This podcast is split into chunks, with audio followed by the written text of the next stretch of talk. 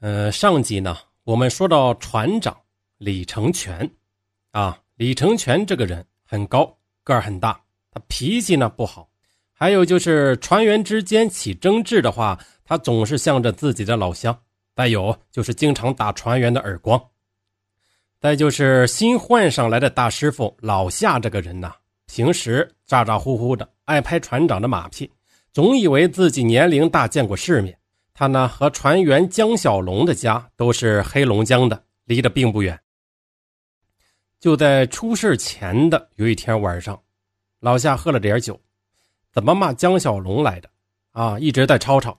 江小龙呢拿刀去扎他，没扎着。后来呢，我们下去把他俩拉开，船长给江小龙打了几撇子，要撵他走。江小龙当场给船长跪下了，说自己错了，喝多了什么的。可能呢，就是在那会儿，他们就开始有点结仇了。就这样，慢慢的，开始的新鲜劲儿过去了，船员们也都疲了，偷懒耍滑的人是越来越多。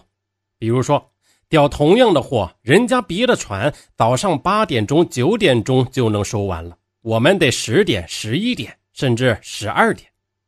一到这会儿就找不到人，都跑去偷懒去了。最后，船长也管不了了。他只能生气的天天总喊，但没有人听。剩下的那些人干到两点钟才睡觉。我就建议船长轮班，他也不听。刘贵夺还可以，不怎么偷懒，但那阵子他经常拉着其他人说话，神神秘秘的，心思也不在钓鱼上了。说到这里呢，我插上一段这个案情材料中的一些记录。这个案情材料中记录啊。刘贵夺当时就曾提前回国这件事与船长沟通过，但船长告诉他：“你们回不去了，都没有办船员证，其他的船不敢搭你们回去，否则就是偷渡，你们干也得干，不干也得干。”而刘贵夺所设想的诉讼途径，后来证实也无法实现，因为公司与船员签订合同时使用了虚假公章。他们事实上是一群困在海上的黑工。如此一来，事情如何发展，便取决于船员当中有着什么样的人物了。好，再回到故事当中。有一天，刘贵夺对我说：“咱们干活累，公司很黑，违反最低工资标准，合同上说的钱肯定拿不到。”他说他想回家去。跟公司打官司，还说他认识济南比较好的律师。我问说：“那你这咋回去了？”他支支吾吾的，再也没说别的。走前又说了一句：“他告诉我，公海上杀人不犯法。”二零一一年六月十六日发生了第一起血案。刘贵夺秘密串联持续了半个月，赵木成。每天依旧按时收拾好钓具，把鱼钩沉到平静的海里。那天晚上，我下钩没多久，鱿鱼就咬了钩。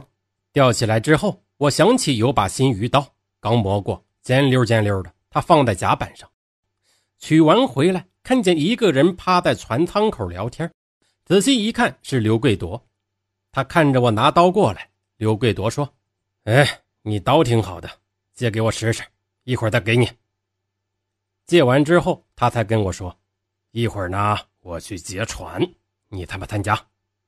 听说是劫船，我说不参加。他又说：“劫完船之后，肯定有不听话的，把救生筏打开，把他们扔到海里，之后联系别的船过来接，咱们开船回家。”我说：“看看吧，我胆儿不行，干不了这个。”他说：“行。”拿着鱼刀就走了。回到钓鱼的那个位置，当时我也害怕呀，因为我知道一会儿肯定要劫船的，我也不敢去告诉谁，我不知道谁和他是一伙的，我只能在那瞅。那阵儿瞅谁，谁都像是他一伙的，但我知道大副、二副肯定不能是，还有轮机长肯定也不能是，因为他们都是船长的人。但是离我太远了，我不可能上那去找他们，这太明显了。当时我身边也没有商量的，全是船员，他们都在那装样子，鱼刀都收到了跟前。一会儿黄金波出来了，他那几天因为贫血还是低血糖怎么的，他晕倒了，好几天都没有干活。我呢，看见他穿戴整齐了，把鞋什么的也穿上了，我就问他：“你干什么？”他没有搭理我，直接上船长室去了。不一会儿，刘贵夺他们几个也上去了。我一看就知道是什么事儿了。船上的大灯很亮，晃得人眼疼。船长室是啥情况，我也看不到。他们进去不一会儿，刘贵夺就在那喊着，告诉大家起锚，告诉收钩。之后，当时也都起了，因为不知道到底是船长还是谁的命令，我们都起了。舷梯就是通往二层甲板爬梯子的那块，一边一个人在那守着，拿把刀。那阵儿都知道出事了。之后呢，像大副、二副还有大车这帮人，这些是船长的人，他们都上去了，手上什么也没拿。上去之后就劝那帮人，告诉想回家，咱也不用这样，说一声，咱们回去就完事了。反正当时我就听着这么一句。我知道出事了，就上前面的大甲板上去了。具体刘贵夺说什么我也没听清，因为当时发动机一开，噪音挺大的。后来二副就把船启动了，开始收锚。就在收锚的那段时间，大师傅就是做饭的那个老夏，他拿把刀上去了。他边爬边嚷嚷：“你们这帮小崽子还想劫船！”老夏的声音落下时，我就听到他们在船长室喊叫。刘贵夺喊道：“放倒，放倒！”几声过后就没了动静。我第一次知道厨师夏启勇之死的具体情况时，是在一年之前，在朋友发来寥寥几页案件材料当中。材料当中写道：“二零一一年六月十六日二十三时许，刘贵夺先指使黄金波、王鹏破坏船上的通讯设备、定位系统。”并安排江小龙等人把守舷梯，随即伙同包德、双喜等人持刀棍闯入船长室，用刀捅、棍打等方式控制了船长，威逼其返航。就在那会儿，厨师老夏发现情况有变，提刀上来解救。进入船长室后，背后中了此前已经与之结仇的船员江小龙两刀。老夏反身抓住刀柄。争夺中被铁棍打断左腿，跪倒在地时，江小龙一刀插进胸膛，又在脖颈上抹了两刀。最后，刘贵夺在补刀后，指挥着其他人将老夏扔进了大海。过了一会儿，黄金波下了舷梯，从右边走过来，问我有烟没。递烟的时候，我发现他的手一个劲儿的抖。他说：“老夏死了。”讲述完这段经历后，赵慕成又勾着手在兜里寻找着香烟。黄金波在我那待了一会儿，怎么走的我都没看着。过了一会儿，江小龙站在二层的甲板喊我说：“小赵，他比我大十岁，管我叫小赵，你上来一趟。”那会儿我也不知道是啥事磨磨蹭蹭的就往上走。他告诉我说：“小赵。”你上屋睡觉去吧，没有事那个谁没了，明天早晨呢，你开始做饭。我说好，然后我就上去了。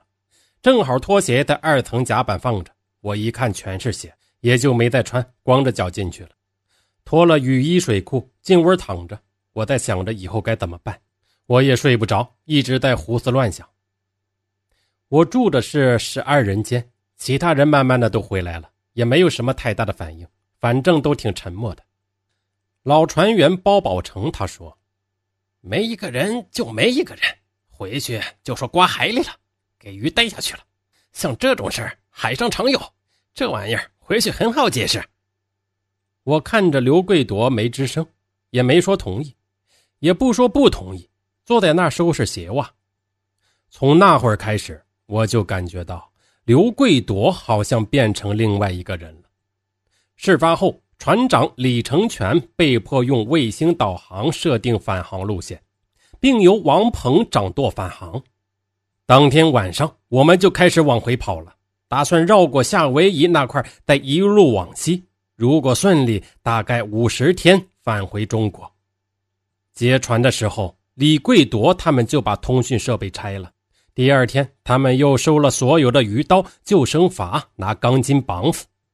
他们四个人一个班，每天拿把刀轮流走岗，看着船长大副和二副他们，不让他们乱动。刘贵铎那伙人有九个，主要是由他和内蒙古人包德管事接下来，刘贵铎的举事团伙随后稍有扩大，基本维持在十一人的规模。其中，刘贵铎掌控局面，但团伙内的六名内蒙古籍船员实际上是听从包德的指挥。黄金波扮演的是刘贵铎的亲信、随从的角色。黄金波呢，只有十九岁，是跟赵慕成、刘贵铎年纪相近，且又年龄最小的一个。黄金波是内蒙古自治区牙克什人，挺高挺瘦。看起来还是个小孩我忘了是谁说过，黄金波在北京有家有车有房，条件很好。但他说自己从小就有个海员梦。上了船之后，黄金波就学会了抽烟，刘贵铎就把自己的烟给他了，也没提过钱的事刚上船那会儿，我还以为刘贵铎带这么多的烟是想在海上卖烟挣点钱呢。刘贵铎对黄金波有点像大哥，黄金波很服他。每次他们那伙人开会，刘贵铎说话的时候，黄金波就拿笔记本记。刚开始往回走的时候，大家都挺紧张的。后来的十几天其实挺轻松的，我们心里都想着要回家了，很高兴。没个人就没个人，就说刮海里了，让鱼带下去了。海上常有的事反正好解释。慢慢的，其他船员开始喝酒打牌，一说老夏，都说那家伙装逼。还剩十几天就回去了，那会儿反正也不钓鱼，每天天没亮，我就到货仓里拿着蔬菜、面条、鱼肉，还有猪肉，都是速冻的，反正就那么回事随便搞搞就成了。